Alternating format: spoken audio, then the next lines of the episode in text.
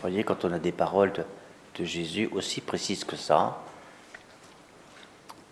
on doit absolument le croire et, s'appuyer dessus.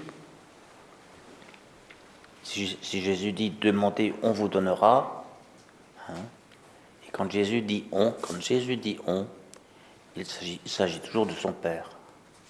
Parce que si vous demandez, il vous donnera, c'est le Père. Donc le on, c'est le Père. Et d'ailleurs, après, il dit, et d'ailleurs, euh, qui est mauvais, c'est pas qu'on est des méchants, c'est que n'est bon que le Père, et donc les autres sont mauvais comparativement au Père. Hein, c'est juste une manière de parler de l'homme pécheur. Après, il dit Si donc vous, sachez que votre Père, le Père du ciel, puisqu'il dit quand vous priez, dites Père, celui du ciel. en fait, il ne parle que du Père. Donc, c'est sur l'ordre de Jésus que nous demandons. Avec le texte d'aujourd'hui, nous sommes amenés, nous sommes appelés à vérifier si les, verbes demander, chercher, frapper, frapper à la porte, hein, font partie de notre expérience spirituelle. Est-ce que quand nous, quand nous prions pour quelqu'un, nous demandons, nous cherchons, nous frappons à la porte jusqu'à ce qu'on nous ouvre, voyez Jésus dit, en effet, quiconque demande reçoit, quiconque cherche trouve, et quiconque frappe, on, lui ouvrira. Voilà. C'est Jésus qui le dit. Donc, puisqu'il le dit, c'est que c'est vrai. La vérité, c'est celle-là. Pour nous, on voit bien hein, que la vérité, c'est, c'est notre expérience. La vérité, c'est l'expérience. Et les conclusions qu'on a tirées de l'expérience. Donc, qu'est-ce qu'on entend? On entend dire Oh, mais j'ai déjà beaucoup prié pour, pour, telle personne ou pour cette situation, et l'exaucement n'est jamais arrivé. Donc, en fait, on peut, on peut demander, demander, et ça vient jamais. Et donc, c'est ça qui devient la vérité. Alors, qu'est-ce qu'on fait de la vérité de Jésus qui dit Demandez, on vous donnera En plus, dans, dans le grec, les verbes sont conjugués de telle sorte que ça peut, ça peut se traduire par demander, continuer de demander. C'est un, c'est une action qui se continue, voyez. Demander, c'est continuer de demander. On vous, on vous donnera. Voyez, quand nous prions pour quelqu'un, ou même pour nous, hein, nous avons des demandes, Seigneur, je, vraiment, je te demande de me libérer de cette maladie, je te demande que l'entretien que j'ai demain, avec une embauche possible, réussi, je te demande, je te demande de m'éviter ce malheur ou à ma famille. Que sais-je, voilà. On demande juste une fois comme ça, on y pense et on passe à autre chose, ou bien on demande comme Jésus nous ordonne de demander. C'est-à-dire, vous, frappez à la porte. Père. Et alors, il s'agit du Père. Le on, c'est le Père. Là aussi, c'est ne, priez pas, ne rabâchez pas comme les païens les païens, ils prient, à des idoles qui sont, qui sont sourdes, qui n'entendent pas. Et, alors, à qui il faut plaire? Alors, on, fait des choses pour, euh, pour être plus présentable devant, devant l'idole, pour attirer ses faveurs. Le, le Père, le Père, c'est pas comme ça. Le Père nous aime parce qu'il est notre Père. C'est le Père que Jésus nous a donné comme Père. Jésus nous a donné comme Dieu son propre Père. Alors regardez comme la reine Esther prie. C'est très, c'est très enseignant. Elle dit, vous l'avez sûrement capté, se prosternant à terre. Quand je dis que la, la prière et la foi est musculaire, hein, elle se prosterne à terre. Donc n'hésitez pas dans votre chambre à vous prosterner jusqu'à terre. Avec ses servantes, du matin jusqu'au soir. Vous vous rendez compte, la persévérance du matin jusqu'au soir? Elle disait, Dieu d'Abraham, Dieu d'Isaac, Dieu de Jacob, tu es béni. Elle précise à quel Dieu elle parle.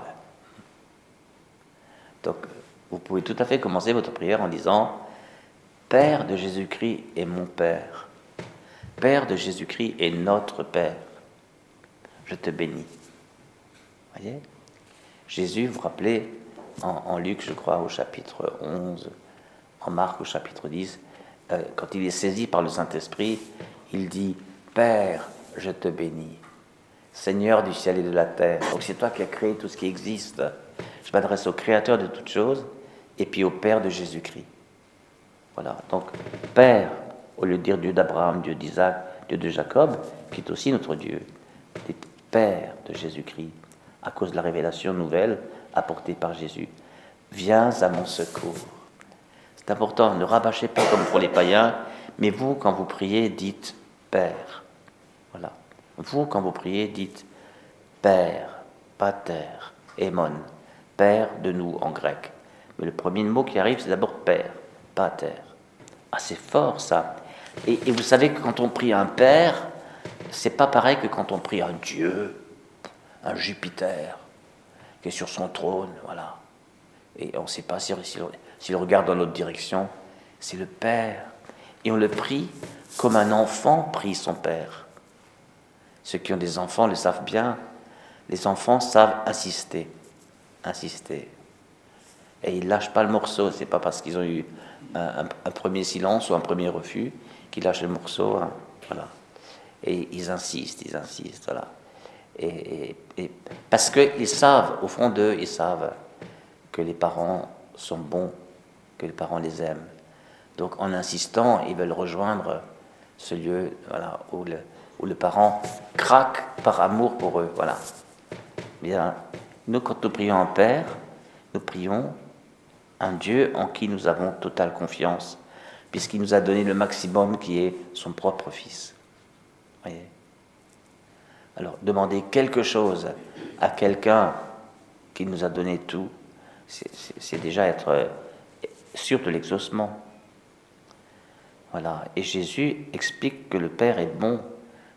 Si humainement euh, ça n'existe pas qu'un père donne une pierre à son fils qui lui demande du pain ou, un serpent quand il demande du poisson, hein, eh bien combien plus, ça c'est l'expression biblique, combien plus le Père du ciel, voyez.